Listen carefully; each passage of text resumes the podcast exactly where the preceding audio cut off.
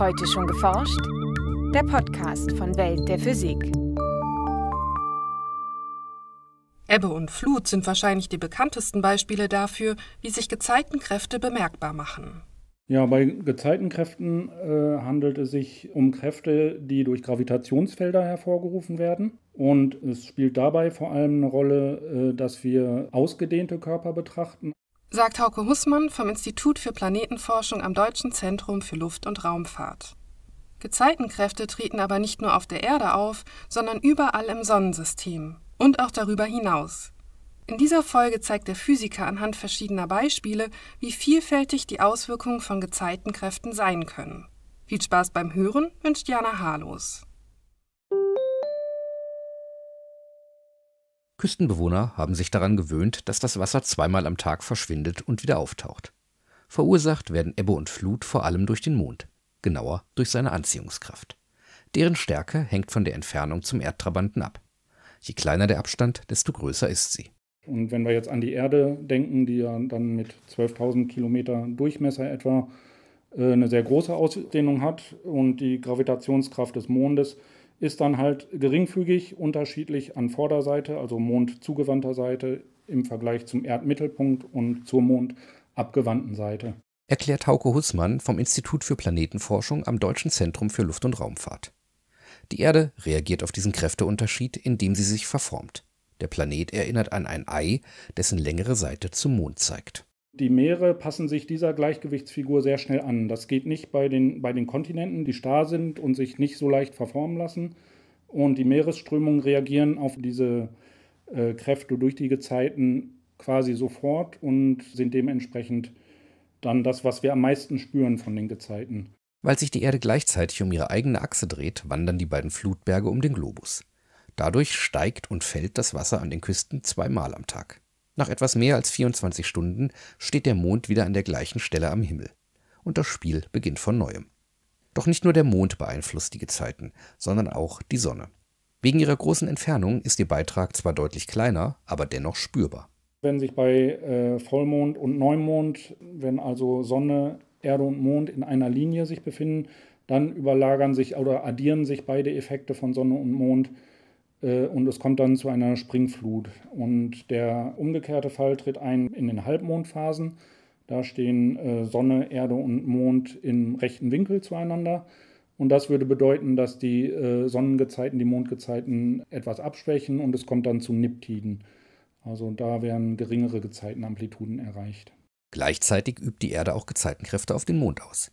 Da er aus festem Gestein besteht, verformt sich der Mond durch die wirkenden Gezeitenkräfte allerdings nur wenig. Dennoch lässt sich dieser Effekt messen. Eine weitere Folge der Gezeitenkräfte ist dagegen offensichtlicher. Der Mond zeigt uns stets dieselbe Seite. Denn im Laufe der Zeit haben sich seine Rotation um die eigene Achse und sein Umlauf um die Erde synchronisiert. Einmal in 27 Tagen dreht sich der Erdtrabant um sich selbst. Genauso lang braucht er, um die Erde einmal zu umrunden. In der Frühzeit des Sonnensystems war das noch anders. Kurz nach der Entstehung des Mondes dauerte seine Rotation um die eigene Achse nur rund 10 Stunden. Durch die starken Gezeitenkräfte der Erde formten sich auf dem Trabanten zwei Ausbeulungen. Diese Gezeitenberge wanderten um den Mond, ähnlich wie die Flutberge um die Erde. Während die Gezeitenberge in dem Fall des Mondes sich ausbilden, dann sind sie nicht exakt in Richtung Erde ausgerichtet, sondern ein bisschen versetzt. Der Grund dafür ist, dass das Gestein des Mondes, was sich dort verformt, also durch viskose Reibung im Innern des Mondes, äh, ein bisschen zeitverzögert äh, sich verformt. Also deswegen liegt der Gezeitenberg des Mondes in dem Fall nicht exakt in Richtung Erde, sondern es gibt einen kleinen Winkel zwischen Erde und Mond und das verursacht Drehmomente. Und diese Drehmomente sorgen dafür, äh, dass die Rotation abgebremst wird. Und das geschah so lange, bis eine Umdrehung des Mondes genauso viel Zeit brauchte wie ein Umlauf um die Erde. In der Folge blieben die beiden Gezeitenberge an Ort und Stelle und die Hebelwirkung verschwand. Das bezeichnen wir als gebundene Rotation. Und das bedeutet eben, dass wir immer eine Seite äh, des Mondes von der Erde aus sehen können. Also eine Seite ist uns äh, zugewandt, die gegenüberliegende Seite können wir nie sehen von der Erde aus und das ist eben eine Folge dieser Gezeitenwirkung der Erde auf den Mond. Auch dieses Phänomen der sogenannten Gezeitenreibung, also der Abbremsung der Rotation durch Gezeitenkräfte, beruht auf Gegenseitigkeit. Denn der Mond bremst umgekehrt auch die Erdrotation ab. Die Länge eines Tages nimmt alle 100 Jahre um etwa 2 Millisekunden zu. Und das hat auch Folgen für die Mondbahn. Und dieser Drehimpuls der Erde, der von der Rotation oder Abbremsung der Rotation reduziert wird, der findet sich wieder im Bahndrehimpuls des Mondes. Und der Bahndrehimpuls erhöht sich durch eine zunehmende Entfernung und das beläuft sich etwa auf knapp 4 cm pro Jahr, also 4 Meter pro Jahrhundert, die der Mond äh, sich in seiner Entfernung, also in der großen Halbachse von der Erde entfernt. Gezeitenkräfte sorgen aber nicht zwangsläufig dafür, dass sich ein Mond und sein Planet voneinander entfernen. Auch den umgekehrten Fall gibt es. Kreist ein Mond schneller um seinen Planeten als dieser um sich selbst, überholt er seinen Planeten also ständig, dann kommen sich die beiden immer näher. Ein Beispiel dafür ist der Marsmond Phobos. Bei Phobos ist es so, dass er dem Mars sehr nahe ist und im Laufe der Jahrmillionen auch immer näher kommen wird durch die Drehmomente, die durch Gezeitenwirkungen hier übertragen werden. Er wird also immer näher kommen und äh, zwangsläufig irgendwann auch dieses Roche-Limit überschreiten. Das Roche-Limit ist der Punkt, an dem die Gezeitenkräfte auf einen Himmelskörper so stark werden, dass sie seine Eigengravitation, die den Körper zusammenhält, übersteigen. Der Himmelskörper wird auseinandergerissen. Der französische Astronom Edouard Albert Roche berechnete 1850 erstmals, wie nahe sich zwei Himmelskörper kommen dürfen, bevor Gezeitenkräfte eines der beiden Objekte zerstören. Von ihm stammt auch die bis heute gültige Hypothese, dass die Ringe des Saturn auf Fragmente eines Mondes zurückgehen, der dem Planeten zu nahe kam. Dieses Schicksal könnte also auch Marsmond Phobos ereilen. Es trifft aber nicht nur Monde, sondern beispielsweise auch Kometen, die nur auf der Durchreise sind. Das war der Fall 1994 beim Komet Shoemaker-Levy äh, beim Jupiter. Also der hatte einen Vorbeiflug am Jupiter, der kam dem Jupiter sehr nah und man konnte hier beobachten, wie der Komet in mehrere Teile fragmentierte, die dann später auf dem Jupiter auch einschlugen. Im Jupitersystem zeigt sich zudem eine weitere Folge von Gezeitenkräften.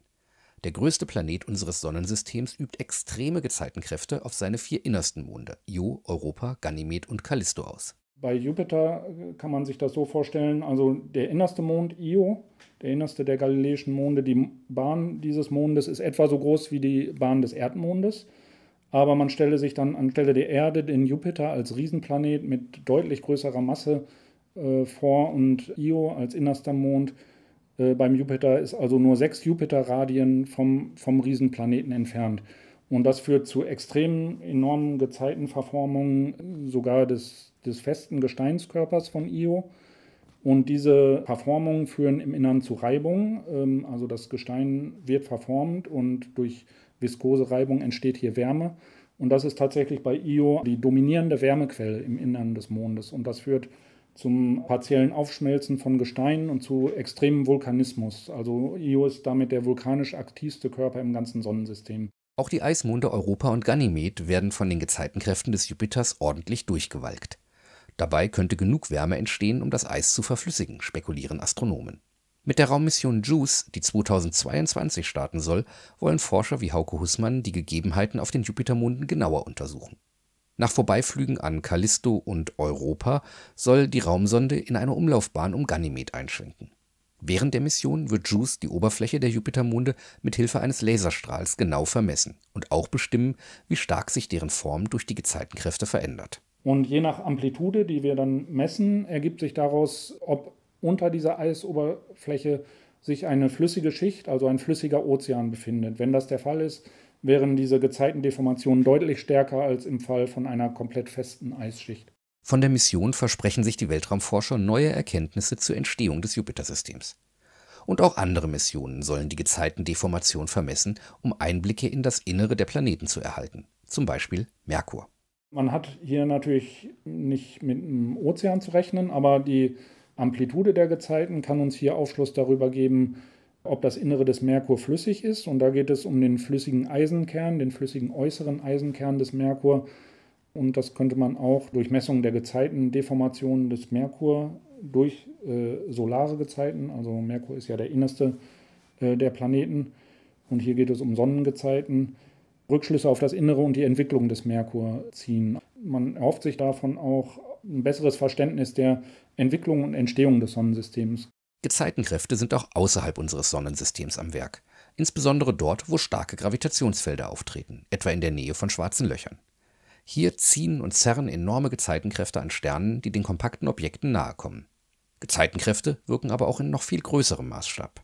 Auch Galaxien innerhalb von, von Galaxienhaufen können enge Begegnungen haben.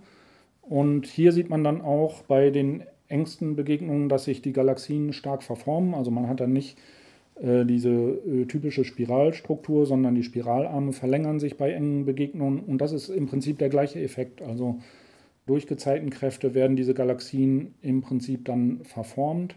Gezeitenkräfte sind also ein universelles Phänomen, das vielfältige Formen haben kann. Von Ebbe und Flut auf der Erde über Vulkanismus auf Jupitermonden bis hin zu zerrissenen Sternen und verbogenen Galaxien.